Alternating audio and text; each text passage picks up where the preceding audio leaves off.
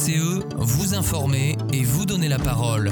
Bonjour Chaville, il est 8h et vous êtes sur Radio VCE. Aujourd'hui, autour de la table, Monique Couteau qui va poursuivre son périple du PAD.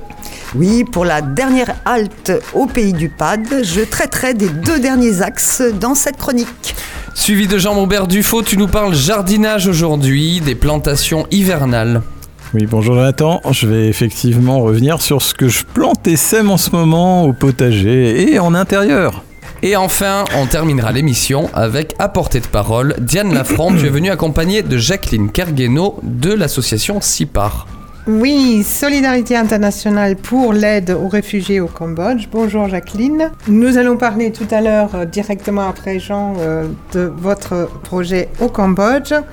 Et finalement, Jonathan, j'ai aussi quelque chose à annoncer. J'aimerais inviter les Chavillois à nous raconter une belle histoire pour commencer nos lundis matins avec de bonnes nouvelles. Tout de suite, la chronique de Monique Couteau.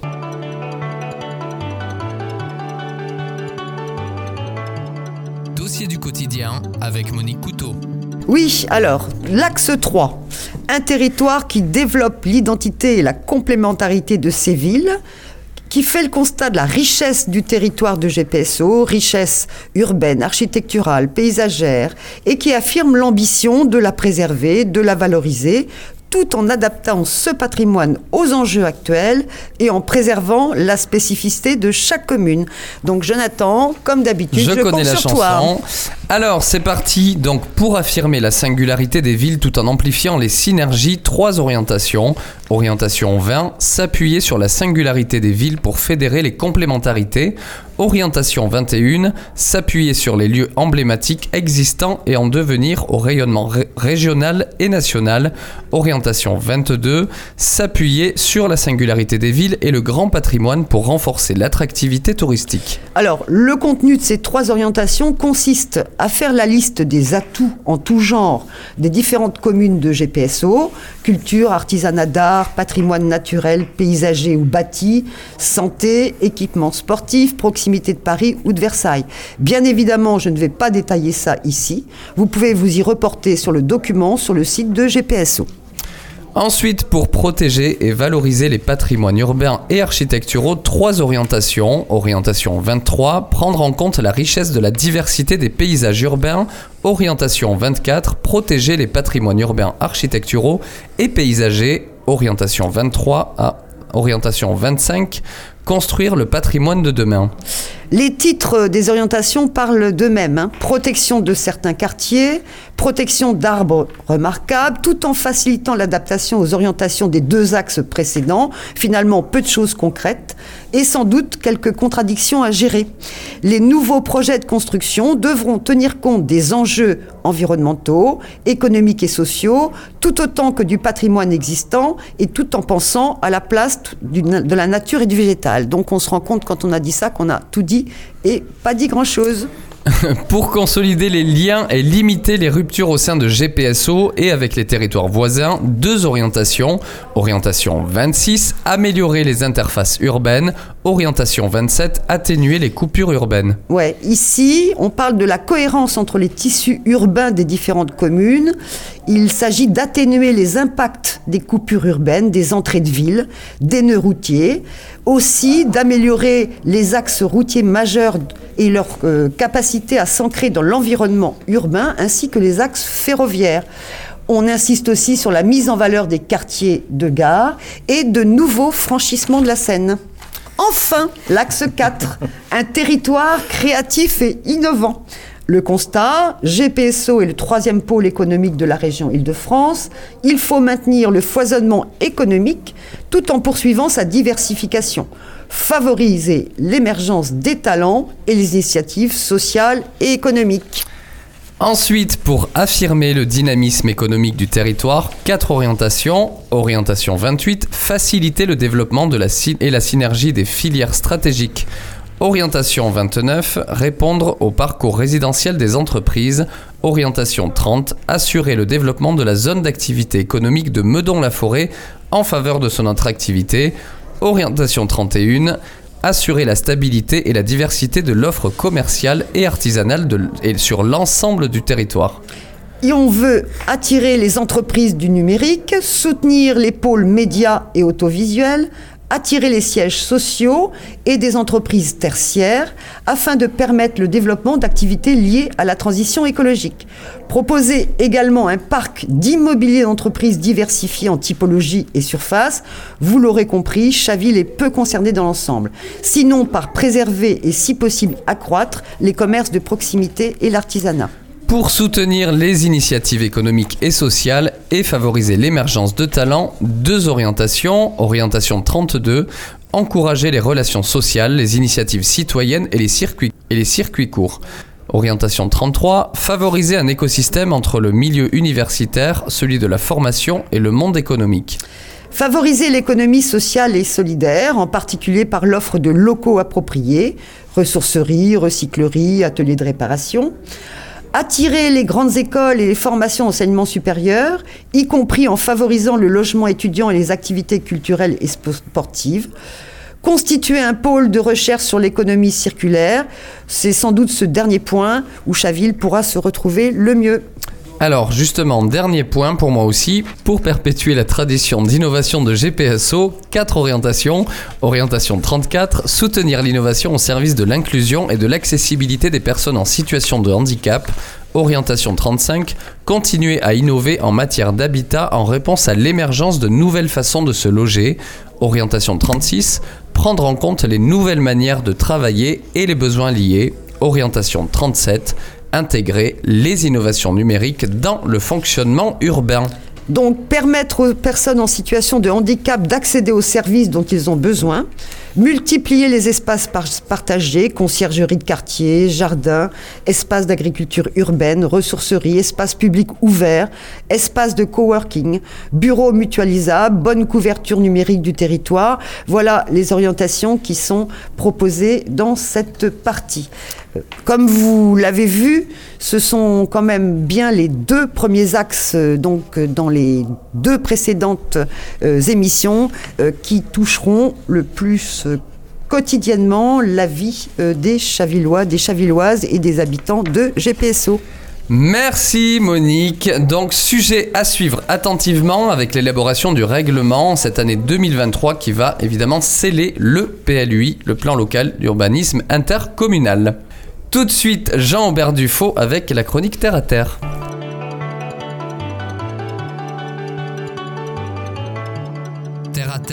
avec Jean-Aubert Dufaux. Aujourd'hui, une chronique pas comme les autres. Tu vas nous parler des cultures en intérieur et de la préparation de la terre. Mais avant tout, je crois que tu es en colère après l'actualité du moment qui n'est du reste pas chavilloise. Peux-tu nous en dire plus? En effet, je ne suis pas un jeu de bonne humeur. Je suis même révolté après une nouvelle vague d'échouage de plusieurs centaines de dauphins sur nos côtes. Donc j'avais été confronté à un spectacle épouvantable sur une plage vendéenne en hiver dernier où des dizaines de dauphins étaient échoués. Donc les nageoires tranchées. Donc c'était un spectacle absolument insoutenable. Les pouvoirs publics euh, ne tenant pas en compte de ce fait, cela s'est reproduit cette année et cela a pris une ampleur sans précédent, en particulier dans le golfe de Gascogne, ainsi qu'en Normandie. Au point que la LPO a demandé au gouvernement de suspendre la pêche côtière tant que ne sera pas trouvée une solution durable. En effet, l'augmentation de la pression de la pêche côtière au filet se retrouve confrontée à la présence des dauphins qui viennent se nourrir de plus en plus près des côtes, hein, car les bancs de poissons se raréfient en pleine mer. Alors ils se retrouvent ainsi prisonniers des filets des pêcheurs, qui n'ont alors trouvé d'autre solution que de leur trancher les nageoires et de les laisser agoniser sur place. Les syndicats de pêcheurs ont dénoncé une campagne calomnieuse de la part des ONG et le gouvernement a pris parti de ne rien faire sur ce sujet pour le moment. Donc euh, aucune côte française n'est désormais épargnée et ce que l'on reprochait jadis aux pays asiatiques et pays émergents, nous le vivons aujourd'hui sur nos plages. Donc euh, c'est une véritable horreur. Et une fois de plus, la demande de plus en plus forte par rapport à une offre qui ne peut plus suivre nécessite des ajustements au niveau européen et mondial. Preuve une fois de plus qu'il est urgent de changer nos habitudes de consommation en ce qui concerne viande et poissons afin de réduire la pression sur ces produits. Alors si vous êtes témoin pendant vos congés euh, en bord de mer et autres dans des maisons familiales de ce genre de spectacle, n'hésitez pas à alerter la gendarmerie et à porter plainte contre X. Donc euh, toutes les dépositions sont prises en ce moment. Tu peux nous parler maintenant de jardinage sans transition. Et oui, donc j'ai décidé de vous parler aujourd'hui de plantation. Car euh, l'hiver, contrairement à ce que beaucoup peuvent imaginer, est le moment propice pour effectuer un certain nombre de semis sous abri et d'autres en pleine terre. Alors euh, j'ai commencé en ce moment à planter des rhizomes de gingembre, par exemple, en pot, afin de pouvoir les récolter l'automne et l'hiver prochain. Donc, euh, en plus, c'est- très facile de se procurer quelques rhizomes en boutique bio et de les placer sur un lit de terreau et de sable. Donc euh, c'est deux tiers, euh, un tiers. Donc euh, on les met dans des grands pots d'intérieur, drainés, et on attend la formation de la tige. Donc à ce stade, il s'agira de maintenir l'humidité et on aura une très belle plante d'intérieur avec de très jolies fleurs. Et les racines à récolter partiellement en automne quand les feuilles et les fleurs meurent, donc finissent par tomber. Donc euh, si on laisse un- quelques rhizomes sur place d'ailleurs, qu'on n'arrache pas tout, on aura l'année suivante de nouveau des du gingembre et, une belle plante. Donc ça c'est assez sympa. Et en plus c'est une plante euh, écologique et qui a tendance à absorber donc euh, tous les, les- les produits chimiques euh, qu'on peut utiliser pour le ménage. Donc, alors la terre, c'est des terreaux plus sable. Donc euh, l'hiver, euh, c'est aussi le moment de muncher son compost. Alors, euh, à savoir, c'est y mettre un maximum de feuilles broyées, ainsi que du marc de café pour attirer les vers de terreau, en plus des apports habituels. Les vers de terreau, ils ont besoin d'avoir des, nutriments et surtout un, sol relativement chaud, parce qu'ils détestent le froid. Donc le fait de maintenir le compost en température, pour eux, c'est l'idéal. Donc au lieu d'aller... euh, ils vont migrer généralement dans les composts. Donc j'ai commencé aussi à semer mes graines d'aubergine. C'est des légumes qui sont longs à démarrer, ainsi que graines de poivron et piment. Et oui, en effet, c'est pas un peu tôt là, ça risque pas de comment dire de végéter un peu trop longtemps. Bah, en, fait, d'expérience, non. Je transplante le moment venu les plants de piment et de poivron, les plus beaux, dans de gros godets individuels, de façon à ne conserver qu'une quinzaine de pieds. Donc c'est suffisant euh, pour la consommation personnelle de ma famille. Et pour les aubergines, j'en garde que 7 ou 8. Donc, vers le 15 février, ce seront les tomates que je sème dans de grands pots à tout va. Et une fois qu'elles sont sorties et qu'il y a quelques feuilles, donc euh, deux à trois feuilles, je sélectionne de la même manière. Donc euh, le tout je, pourra être repiqué en pleine terre euh, en avril pour les plus téméraires et en mai après les seins de glace pour les plus prudents. Alors pour ma part, euh, moi je fais un mix des deux. Je plante un tiers en avril et les deux tiers en mai. Euh, donc euh, pour les balcons, s'ils sont à l'abri du gel printanier, il n'y a pas de problème à remplir euh, les carrés et les jardinières dès le mois d'avril. Ils sont suffisamment abrités pour, pour résister à, des, gels matinaux. Donc le réchauffement climatique permet de nos jours de prendre davantage de risques au repiquage. Donc, jusqu'à maintenant, ça a été payant pour moi en tout cas, et ça m'a permis d'avoir de belles tomates fin juin, alors qu'en règle générale, on les a plutôt vers la mi-août. Et même si le gel est un petit peu tardif, euh, le fait de pouvoir euh, de mixer euh, deux tiers au mois de mai m'évite de mauvaises surprises. Donc je minimise les risques. En tout cas, c'est bien agréable de semer en intérieur avec ses enfants et d'accompagner tout le processus de germination. Alors tu parlais aussi de semis en pleine terre. Oui, alors il s'agit des graines de poireaux et d'échalotes par exemple, ainsi que des bulbes d'ail qui peuvent encore être plantées en ce moment. Il en est de même euh, pour les légumes racines, donc carottes, radis et navets. Alors euh, même si rien ne semble sortir, dès que les températures euh, remonteront un peu, vous verrez sortir les jeunes pousses. Merci Jean-Aubert Dufaux. Tout de suite, on va accueillir Jacqueline Cargueno, le temps du jingle avec la chronique à portée de parole.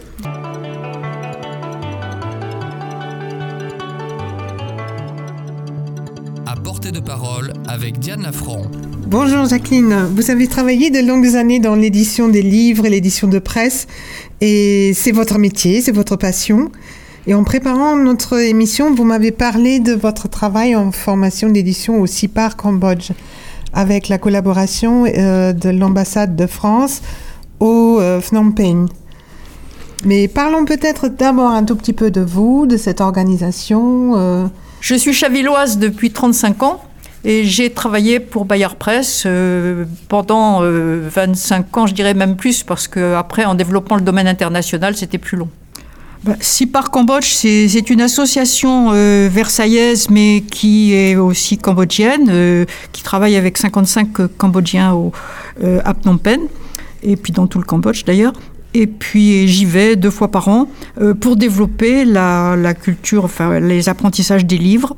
Alors au Cambodge, après 1980, tous les livres avaient été brûlés et les Khmers rouges avaient exterminé tous ceux qui savaient lire, ou presque.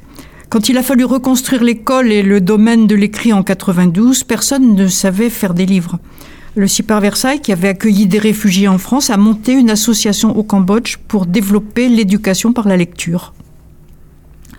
On m'a demandé en 2002 de venir expliquer aux étudiants en khmer et en langue comment on faisait des livres. J'avais travaillé 25 ans dans l'édition jeunesse à Bayard Presse et hum, dans de nombreux pays euh, parce que je faisais aussi des, des formations en Asie, en Afrique avec l'UNESCO, l'UNICEF, etc. Et dans des pays en développement particulièrement. Alors au début, j'ai aidé les Cambodgiens à apprendre le béaba de l'édition. Puis au fil des années, j'ai formé une équipe de création de livres et une équipe de vente. Et aujourd'hui, ils ont un catalogue de 250 titres pour des enfants et des jeunes, mais pour des adultes aussi. Et ils ont vendu plus de 3 millions de livres. Je continue à aller au Cambodge. Là, j'en reviens. J'y étais en décembre. Euh, J'y vais deux fois par an pour former des équipes, des auteurs, des illustrateurs, mais aussi pour participer au développement des habitudes de lecture dans la société. Alors le CIPAR a 10 bibliobus qui circulent dans le pays, dans les villages, dans les campagnes, dans les villes, avec des livres à prêter aux familles et, dans les, un peu partout. Euh, Des bibliothécaires euh, sont formés pour éduquer des enfants en utilisant les livres illustrés que nous créons. C'est ainsi qu'ils prennent part à la protection de l'environnement, à la sécurité routière, à l'hygiène, à la nourriture euh, du, corps, la santé, etc. Dans les clubs de lecture, des collégiens racontent des histoires et font faire des jeux éducatifs aux plus jeunes. À travers ces livres et ces animations, nous essayons de d'éveiller euh, et de développer des attitudes citoyennes et la conscience de l'autre et le respect de la différence. Les bibliobus sont aussi des tablettes de lecture. Dans les lycées, ils organisent des ateliers d'apprentissage du numérique. Un certain nombre de livres du CIPAR sont maintenant numérisés. En apprenant à se servir d'un livre, à lire un sommaire, les collégiens apprennent à naviguer logiquement sur Internet. Et comment est-ce que les enfants réagissent à, à vos biblio-tuk-tuk, bibliobus, Il y a Alors, plusieurs ah, noms. bah, euh. quand, quand un bibliobus arrive dans un village, euh, les enfants se précipitent, on met une natte par terre, ils viennent tous autour et ils prennent des livres dans les, dans les caisses qui sont là. Ils peuvent les emporter chez eux d'ailleurs. D'abord, ils lisent sur place et puis ensuite, euh, ils se, un bibliothécaire leur raconte euh, des histoires. Alors, on a aussi les livres qui sont proposés aux familles dans les, les, les salons du livre, un peu partout. Le problème, c'est que les Cambodgiens ne peuvent pas acheter des livres plus de 2 ou 3 euros parce qu'ils n'en ont pas les moyens. Et un livre, ça coûte beaucoup plus cher que ça. Donc, un des gros soucis du CIPA, c'est de trouver de l'argent pour pouvoir activer euh, cette fabrication de livres et puis pour pouvoir en mettre dans les mains de tout le monde. Oui. Et comment est-ce que ça se passe? Vous, vous récoltez les livres en France ou euh, Non, non, les livres sont faits en Khmer, directement directement là-bas, ils sont imprimés sur place. Mhm. Et euh, les livres, non, ils n'existent pas en français, hein, par un ou deux euh, Mhm. spéciaux encore ou sur l'histoire des Khmers, mais c'est vraiment dans la langue Dans et fait, la dans langue. fait sur place. Très bien. Et quel serait votre message alors aux jeunes d'aujourd'hui? Ben, je pense que la lecture, c'est un outil qui aide les garçons et les filles à grandir et à devenir autonomes. Je pense que j'ai toujours pensé, pas seulement au Cambodge, mais qu'en lisant, les jeunes apprennent à mieux se connaître et à savoir avoir davantage confiance en eux. Et c'est aussi une ouverture sur le monde. Avec un livre, on peut voyager dans le monde entier. On peut aussi s'arrêter un instant pour donner du sens à ce qu'on fait. J'ai passé toute ma vie professionnelle à créer des concepts de lecture adaptés au lieu où j'allais travailler, dans de multiples cultures, pour que les enfants et les adultes découvrent le goût de lire. C'est parce que je crois très fort au pouvoir de la lecture pour aider les humains à vivre mieux. Merci beaucoup de votre témoignage, Jacqueline, et d'être venue de nous parler de, de ces bibliobus, notamment du CIPAR, et euh, donc de cette organisation qui euh, lutte contre l'illettrisme et au développement et qui favorise la lecture pour tous. Et si on veut en savoir davantage, on peut trouver le site cipar.org. Attends, attends, Jonathan, j'ai encore quelque chose à annoncer. Comme on l'a an- annoncé à l'intro, je voudrais inviter les Chavillois à nous raconter une belle histoire pour nous lundi matin, pour bien les commencer euh, avec des bonnes nouvelles. Alors pour ce faire, rendez-vous sur notre site Radio VCE. Écrivez-nous ce qui vous est arrivé de bien, d'étonnant, de drôle, de remarquable. Tout ce qui peut nous intéresser et euh, ça peut être un événement, un voyage, une halte comme euh, a fait Monique, ou bien euh, une rencontre, un souvenir sympathique, une information politique, sociale ou culturelle positive. Et envoyez-moi tout ça, une histoire, et les plus belles passeront à l'antenne. Je vous inviterai pour vous raconter, euh, et vous pouvez nous raconter euh, l'histoire en direct. Vous avez Ah. la parole. Merci Diane, j'ajouterai même euh, plutôt envoyer un mail à vivonschavillensemble.outlook.fr. Merci beaucoup Diane. Merci Jacqueline Cargueno, je rappelle que vous êtes adhérente de l'association CIPAR pour soutien à l'initiative privée pour l'aide à la reconstruction. Vous revenez ici au studio de Radio VCE quand vous voulez.